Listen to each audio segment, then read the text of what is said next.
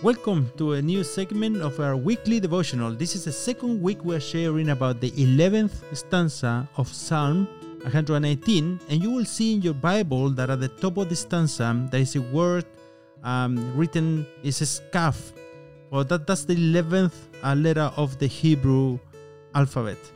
And if you are someone who wants more of the Lord in your life, uh, if you are hungry and thirsty for Him, this psalm will add strength to your determination to read, believe, love, and live the Word of God. For those who decide to be indifferent, this segment will not bring any benefit. However, for those who want to remain in the true vine, for those who have a deep desire to be conformed to the image of the Son of God, for those who have a deep desire to bear the marks of the Lord Jesus Christ in their life, Psalm 118 will be useful through how to, um, it will teach you, sometimes rebuke you, sometimes it will correct you, and uh, sometimes it will instruct you in justice. It will be a great blessing for your growth and maturity. So we continue this week with verses 83 through 85 of Psalm 119. So it says this. So if you're ready, we can read together. And this is what it says, um, verse 83. Though I have become like a wineskin in the smoke, I do not forget your statutes. How many are the days of your servant? When will you execute judgment on those who persecute me? The arrogant have dug pits for me, people who are not in accord with your law. Well, you saw the title of this um, devotional. It says, uh, like a wineskin in the smoke. And you might be a little bit concerned about the title, uh, right? Uh, because how it sounds. It doesn't really sound right. well, we already know from the context of this psalm that the psalmist has been spiraling downward. And what this verse is telling us is that he is in complete drought, anguish, misery, and danger due to the extent of his affliction. A wineskin can only be used when it's flexible. It can only be filled with liquids when it has a certain elasticity when exposed to smoke for long periods of time, it becomes dry, all wrinkled, and hard like a piece of dry leather. It will not be of much use because it has lost the essential element of elasticity. This is what um, we can see in the image that the psalmist uh, is painting for us here. And sometimes during times of suffering, the psalmist um, sometimes wonders why God is uh, slow, it's taking so long, right, to act, to save him as promised. He feels as useless and lifeless as the dry wineskin. And this is what happens through uh, the long time the wineskin has been exposed to the smoke.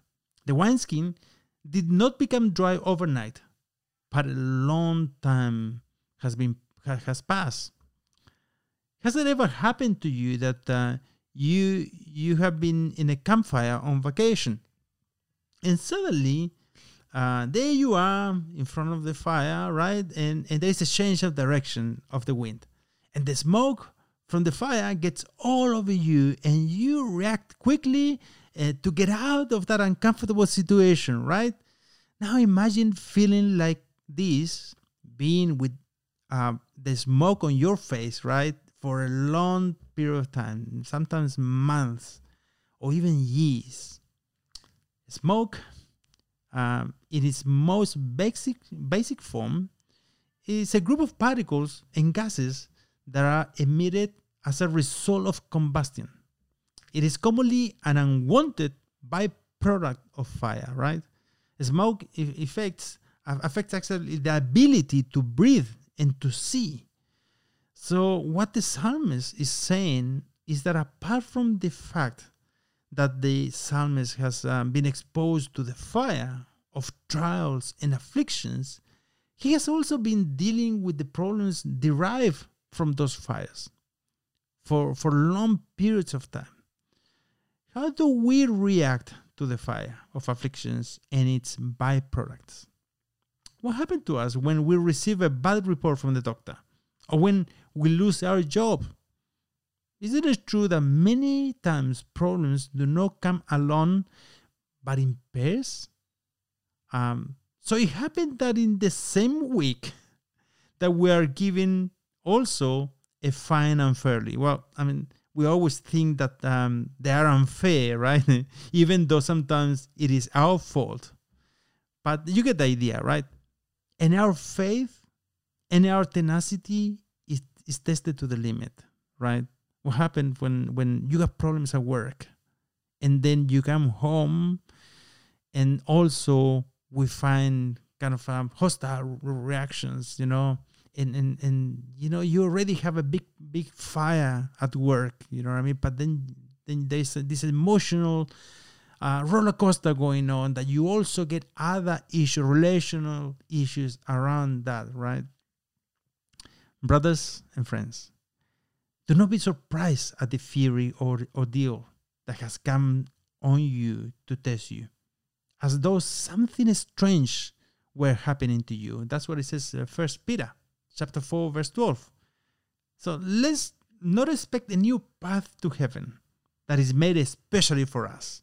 The Lord Jesus tells us in Luke 9:23, if anyone wants to come after me, he must deny himself, take up his cross daily, and follow me. The truth is that many think that uh, since you are committed to God and you are a follower of Christ, then you should not have problems, right? That many people have that um, perception, right?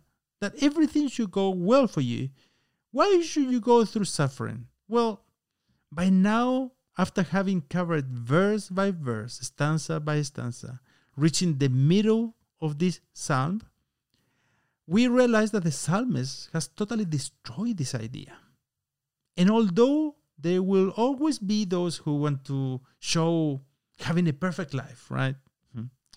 The psalmist makes uh, clear that this is not possible by by showing his life in a very real and genuine way, showing life as it is, difficult, painful, full of problems, unexpected problems, right? And we can relate to that, not only because of what we know about the psalmist, but also because of others like him in the Bible who were also in a dark place, in depression, who doubted and wanted to die, but who at some point they were strengthened by God and were able to move on. Think of Elijah when he was escaping from Jezebel and prayed to God to take his life. That's in 1 King 19:4. Can you imagine what would have happened if God would have answered that prayer? Sometimes it's better for God to answer with a no or a wait. That is what ended up happening before we saw Elijah being carried alive in a chariot of fire to heaven. That's in 2 Kings chapter 2 verse 11. He did not experience death. What differentiates the psalmist from many who go through this type of affliction is that the psalmist seeks that in the midst of this tragedy, that the name of the Lord be glorified. He says um, that in, in the last verse of this stanza, he says, Revive me according to your faithfulness, so that I might keep the testimony of your mouth. Are you going through a time of discouragement? Maybe you need to say to the Lord, I do not forget your statutes. I have not forgotten your word. I have kept, I've, I've kept it in my heart. I meditate on it day and night, and I still hope in you. You are still my doctor. You are still my salvation. You are still my refuge and my hope. When the night is dark and we see no way out, the light of the Word of God offers us hope. And that is why he says, I do not forget your statutes. No matter how dark it looks in your world, you have the option to choose each morning to let the light of God's word illuminate your life. Your word is a lamp to my feet and a light to my path. Remember verse 75? I know, Lord, that your judgments are righteous and that you have afflicted me in faithfulness. Mm, in his faithfulness. If you are going through times of affliction, discouragement, or depression, remember that the author of this psalm is unknown. Perhaps so that uh, when reading these verses, you can put your name there, making these passages your passages today. God does not take pleasure in your affliction. Though he causes grief, yet he will show compassion according to the multitude of his mercies. For he does not afflict willingly, nor grieve the children of men. That's in the book of Lamentations, chapter 3, verse 32 33.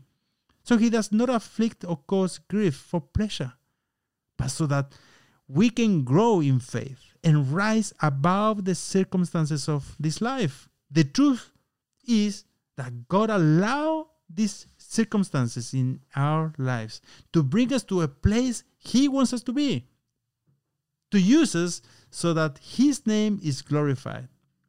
Sometimes we travel through life looking for answers. But what we really need is the only answer to our doubts and questions and dilemmas. And that answer is the Lord Jesus Christ. He says, I am the way, the truth, and the life. No one comes to the Father except from me, through me. I am the good shepherd. I am the light of the world. I am the bread of life. I am the resurrection and the life. The one who believes in me will live even if he dies. What you and I need, dear brother and sister, in life is the Lord Jesus. So, verse 84 says, How many are the days of your servant? When will you execute judgment of those who persecute me? So he's asking, how much longer am I going to have to endure this? How much longer do I have to wait? Hmm.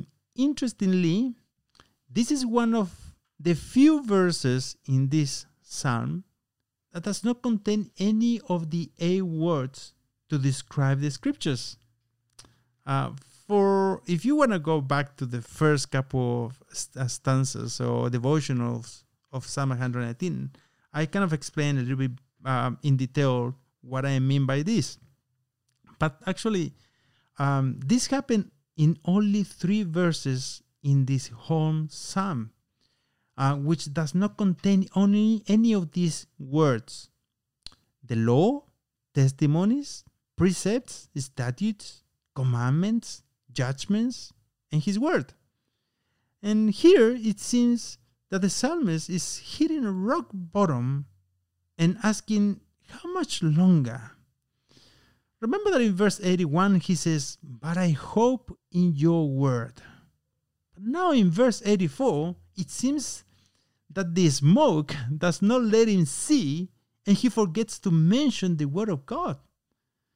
Sometimes it seems that um, we feel alone in our struggles, that we are the only ones going through this or that.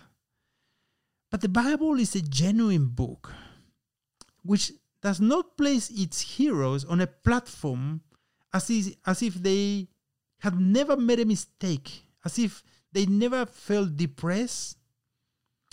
John the Baptist, after an indeterminate time in jail, sent two of his disciples to ask Jesus, Are you the coming one? Uh, or are we to look for someone else? That's in Matthew 11 3. I mean, he's asking, Are you the Messiah or not? Before that, remember, John um, had clearly recognized that Jesus was the Messiah. But now, perhaps after so long in a dark prison, his vision gets blurry and he has doubts. So the question here is for how much longer? today I want to tell you that the delay for that answer is not a definite no. Maybe the Lord has not said anything that comes even close to a no so far. Maybe He is telling you, just wait. Or maybe He's just saying, trust me on this. I want to encourage you to keep searching in God's Word. Keep waiting on God's Word. Keep remembering His Word. Keep remembering God's truth. Psalm um, number one, chapter one, offers us, offers us tremendous advice. And it says, But his delight is in the law of the Lord, and on his law he meditates day and night. So when life looks like a total darkness, look at the light of the Word of God. Ask the Holy Spirit to open your eyes and to give you understanding. And maybe you are fam- familiar with this uh, biblical passage that I'm about to read.